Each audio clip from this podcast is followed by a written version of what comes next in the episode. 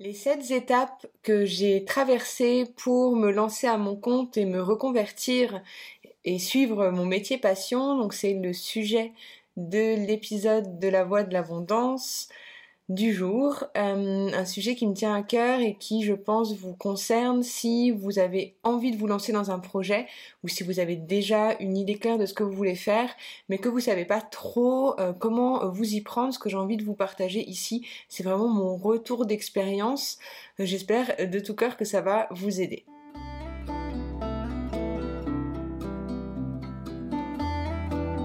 Donc ce sujet de la reconversion professionnelle et dans mon cas euh, de se lancer pour euh, suivre un métier euh, dans le milieu de l'accompagnement, moi ça a été quelque chose qui, m'appelait énormément depuis de nombreuses années. Ma reconversion, comme vous allez le voir, elle est assez longue. Et c'est vrai qu'il y a beaucoup de choses qui se sont jouées en moi du fait de vouloir changer de métier. Euh, donc je vais vous expliquer un petit peu comment ça s'est passé. Dans la chronologie, moi j'ai euh, terminé mes études euh, de master 2 en économie internationale au Mexique. Enfin, c'était un master que j'ai fait avec une université française, mais depuis le Mexique. Et j'ai trouvé un travail directement après la fin de mes études dans la protection de l'environnement. Le travail en soi était extrêmement intéressant, j'étais bien payée, je le faisais en plus en ligne, donc je pouvais euh, le faire d'où je voulais. Mais je me sentais pas forcément alignée à 100% parce que j'avais envie d'aider les personnes dans leur développement spirituel. Donc à cette époque-là, j'avais commencé la méditation. Je m'intéressais beaucoup à tout ce qui était voilà développement personnel, ésotérisme et tout ça. On était en 2011.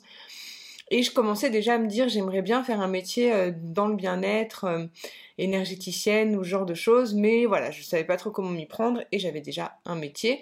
Donc c'était quelque chose que je mûrissais en moi sans euh, vraiment le, verbaliser. La deuxième étape dans ma reconversion, ça a été de me former.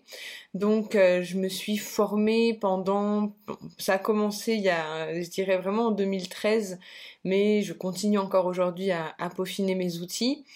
Euh, la formation, en fait, la première fois que je me suis lancée euh, pour, euh, enfin, que j'ai voulu me reconvertir et, et, suivre un métier comme ça dans l'énergétique, j'avais, je m'étais formée en Reiki, je m'étais formée en, en, thérapie comme ça alternative, et au moment de me lancer, je me suis rendu compte, bah, déjà que ça demandait des compétences que je n'avais pas, des compétences plutôt commerciales, de gestion d'entreprise. Et puis même face aux gens qui venaient à moi pour des séances, bah, je me sentais pas 100% euh, euh, euh, équipée parce que les personnes arrivent souvent avec des problèmes qui sont autres que, enfin voilà, un soin énergétique. C'est souvent des choses qui sont plus, plus profondes et je me sentais assez démunie. De plus, j'avais pas forcément un super équilibre émotionnel parce que je vivais beaucoup de changements dans ma vie perso. Du coup, je me suis dit, c'est mieux que j'arrête. Euh, voilà, donc j'ai laissé tomber en me disant c'est pas fait pour moi. Et puis euh, l'instabilité financière en fait d'être à son compte, voilà, j'étais pas du tout euh, ok avec ça et c'était pas voilà possible pour moi à ce moment-là. Donc là, à ce moment-là, j'ai repris euh, un autre cursus. Là, je m'étais vraiment dit, je vais faire euh, mon doctorat. Donc j'avais fait, je faisais un master euh, de recherche en France. J'étais rentrée en France et en plus de ça, bon bah, je travaillais, je faisais de l'alternance. Et, euh, et je devais euh, bah, poursuivre sur un doctorat et je m'étais dit je veux faire un métier de prof, euh, voilà, avoir un, CDI, être bien rangé et du moins pas avoir à me préoccuper pour le côté financier parce que c'est un petit peu, je pense, qui freine la plupart des, gens dans leur reconversion. Et à ce moment-là, en fait, la vie a fait que bah, j'ai eu des opérations au niveau de ma santé j'ai dû arrêter euh, ce que je faisais et je suis rentrée chez mes parents et là je me suis mis à travailler euh, dans euh, dans des, des commerces qu'ils ont, je les ai aidés sur voilà dans d'autres domaines et à ce moment-là je me suis formée à la sophrologie. En plus pour moi pour gérer mes douleurs que je que je traversais. Euh, je pensais pas à l'issue de la formation de sophrologue, de sophrologue que j'allais me lancer à mon compte, mais ça, mûrissait en fait en moi. Je m'entraînais sur des gens autour de moi. Donc là, c'est vraiment la, je dirais la troisième, euh, La troisième chose qui, je pense, est, importante, donc y a déjà, je pense, déjà d'avoir une idée de ce qu'on veut faire. L'école de sophrologie, ça faisait déjà des années que je l'avais euh, repéré, que je, voulais euh, me lancer. Ensuite, bah, donc, mûrir son projet, se former, et puis euh, en parler autour de soi parce que je pense qu'il y a beaucoup de personnes qui ont envie de se reconvertir ou qui ont des projets ou même qui ont qui ont déjà des formations pour se lancer dans un nouveau projet, mais qui osent pas en parler autour d'elles, c'est pas vraiment euh, voilà, on, peut avoir peur du regard des autres, peur de ce que les gens vont penser de nous, euh, puis se prendre des, remarques et des critiques aussi, c'est pas forcément agréable. Donc je crois qu'une une troisième chose euh, extrêmement importante, c'est d'assumer euh, ce que l'on veut faire auprès des autres. Et c'est pas pour chercher leur validation, pas du tout, mais c'est surtout que dès le moment où on va commencer à se présenter comme euh, un professionnel dans un autre domaine, bah, les gens vont commencer à nous mettre, à nous identifier dans ce domaine-là et éventuellement à nous recommander. on cherche toujours à recommander des gens qu'on aime bien et qu'on connaît. Donc si à nos proches euh, on n'ose pas leur dire ce qu'on fait réellement, et eh ben ils vont pas forcément avoir le réflexe s'ils entendent quelqu'un euh, avoir besoin des services qu'on propose, bah, de, euh, de les envoyer chez vous. Donc oser affirmer euh, son, son nouveau métier ou sa reconversion, euh, c'est quelque chose de vachement courageux et ça se ça s'apprend. Euh, je dirais pas que c'est quelque chose de forcément facile. Donc il y a le dire aux autres, il y a envers sa famille, il y a beaucoup de choses qui se jouent derrière. Et encore une fois, c'est pas pour chercher de la validation, c'est vraiment pour que les gens commencent à vous identifier dans ce que vous voulez faire. Euh, y a ça me fait penser à une question qu'on m'a qu'on me demande souvent, c'est quitter le, le salariat pour se lancer à son compte qu'est-ce que ça va, qu'est-ce qui se joue derrière en fait, comment faire pour euh, pour euh, pour pour pour, euh, bah, pour que ça se passe bien? Moi, dans mon cas, ce que j'ai fait, donc c'est la quatrième chose, je dirais, c'est d'avoir combiné ma reconversion avec avec le salariat. Enfin, je faisais quelque chose, enfin, je faisais à côté ce projet-là de de me lancer à mon compte. et puis bah je, me suis dit je veux pas prendre le risque de gâcher ma enfin de perdre ma stabilité financière. Et au-delà de la stabilité financière c'est c'est surtout qu'il n'y a pas de honte à dire aux gens bah en fait je fais un autre métier mais j'aimerais en faire un autre. Enfin euh, si vous avez un, ami qui vient à vous et qui vous dit bah en fait j'ai vraiment envie de faire euh, je sais pas euh, dresseur de poney, mais en ce moment je dois continuer mon métier en banque, bah c'est ok en fait, on va pas se mettre, enfin et même si quelqu'un vous juge pour euh, vos choix professionnels, c'est c'est quand même assez moyen, mais euh, je sais qu'à cette époque-là, c'était marrant parce que j'étais, je faisais un métier qui n'avait rien à voir. J'étais responsable d'un laser game, donc j'étais dans un univers totalement différent du bien-être de ce que j'avais envie de faire. Mais c'était marrant parce que j'en parlais aux gens et du coup bah ça, ça a commencé à m'associer de plus en plus à ce métier-là et au moment où j'ai voulu euh, me lancer donc déjà euh, ça serait la cinquième étape que moi j'ai suivi, ça a été d'analyser vraiment le marché dans lequel je voulais me lancer.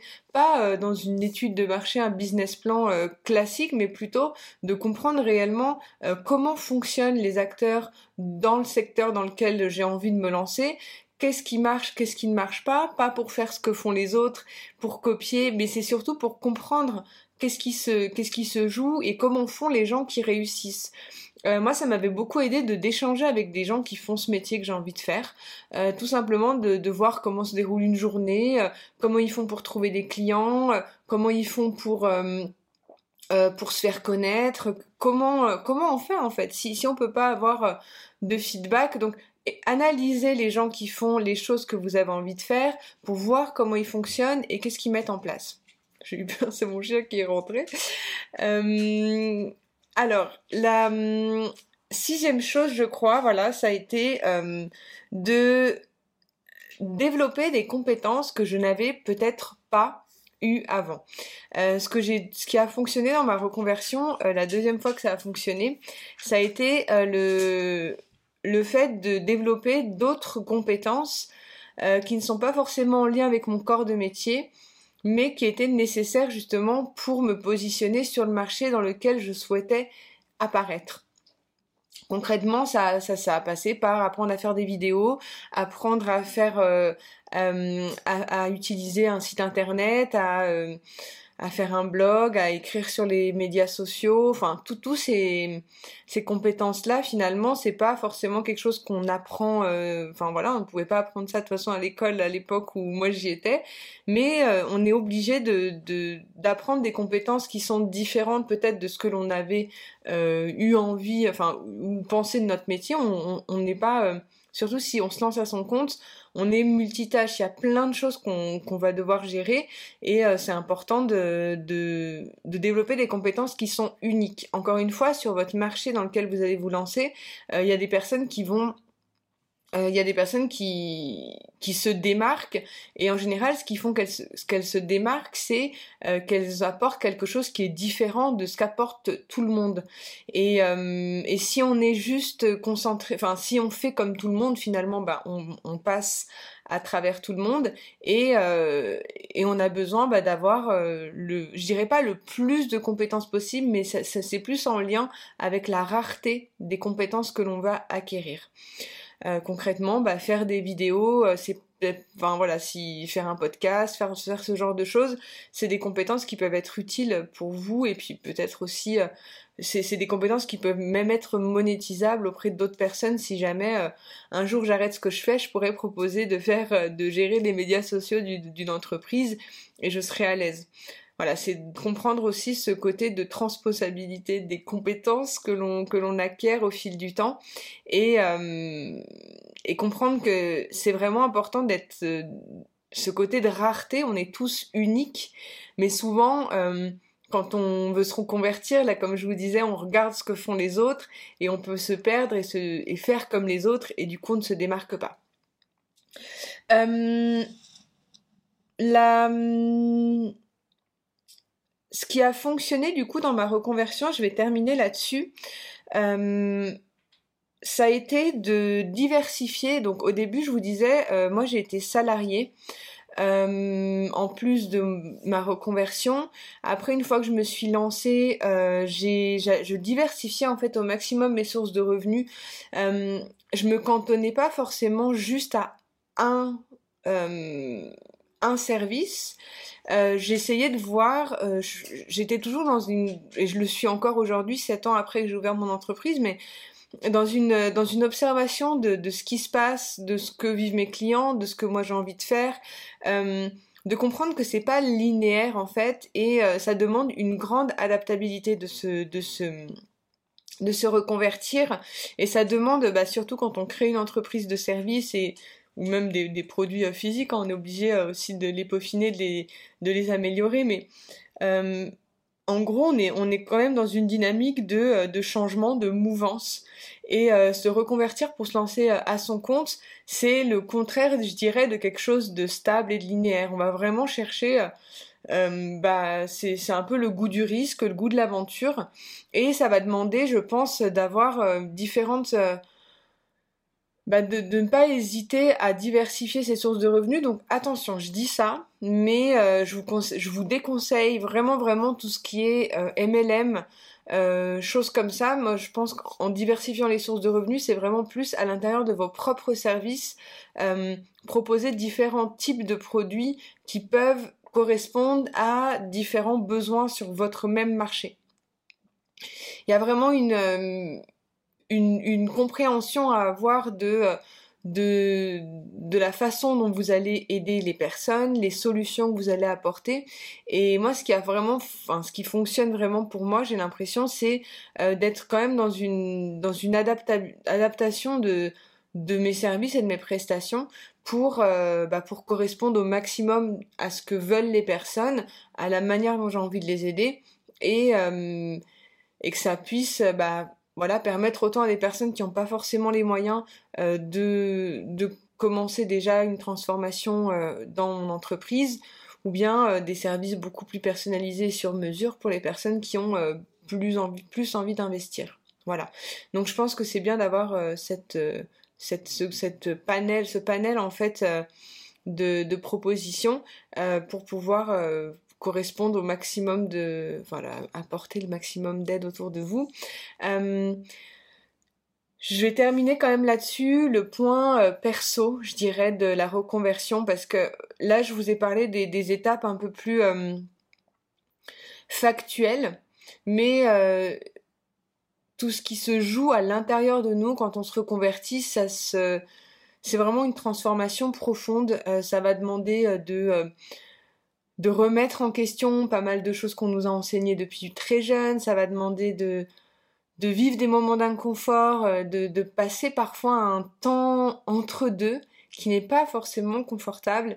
Et, euh, et je crois que ce qui m'a le plus aidé dans toute ma reconversion, c'est ce travail intérieur que j'ai pu faire et que je continue de faire encore aujourd'hui euh, pour pouvoir voilà vivre les euh, aléas de la vie, euh, que ce soit professionnel ou personnel, avec le plus de sérénité. Et c'est d'ailleurs moi en ça que j'accompagne les gens euh, aujourd'hui, les femmes essentiellement, à, retrouver de la confiance et de la sérénité durant, durant cette, cette, transition professionnelle, que ce soit au niveau de l'expansion de son activité ou, ou, même de choisir la voie dans laquelle on veut se diriger. Et pour ça, du coup, j'ai une approche vraiment holistique pour, euh, pour vous aider. Vous pouvez trouver toutes les infos euh, dans tous les cas dans, sur mon site internet anne-charlotte-b.com Et, ce qui se joue aussi de très fort dans, la reconversion professionnelle, et je termine sur le vraiment dernier point sur la question de, de la partie financière.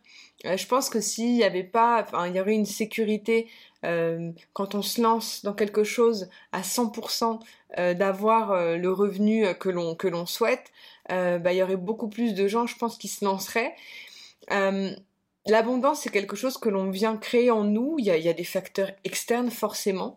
je vous invite à regarder sur mon site internet. Vous avez aussi le défi connexion à l'abondance pour pouvoir découvrir voilà les blocages inconscients à l'abondance qui pourraient éventuellement euh, vous freiner dans euh, vos projets de reconversion. En attendant, c'était un plaisir d'avoir passé ce moment avec vous. N'hésitez pas à me dire en commentaire quel est votre projet, où est-ce que vous en êtes dans votre reconversion ou dans votre euh, développement de projet. Et puis n'hésitez pas aussi à réserver un appel clarté avec moi si jamais vous avez envie qu'on fasse un point sur votre situation actuelle. Voilà, je vous envoie beaucoup d'amour. C'était Anne-Charlotte et je vous retrouve très vite, euh, que ça soit sur le podcast, c'est une fois par semaine. Et sinon sur YouTube, vous avez aussi les liens en barre d'infos pour me retrouver. Bye